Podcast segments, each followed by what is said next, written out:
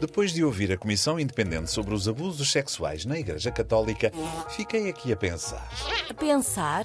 Sobretudo naquela parte em que a Comissão diz que os casos revelados são a ponta do iceberg. E chegaste a alguma conclusão?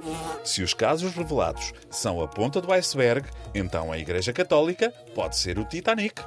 É uma comparação demasiado forçada. Achas? Olha que se calhar é melhor ver se há boias para todos.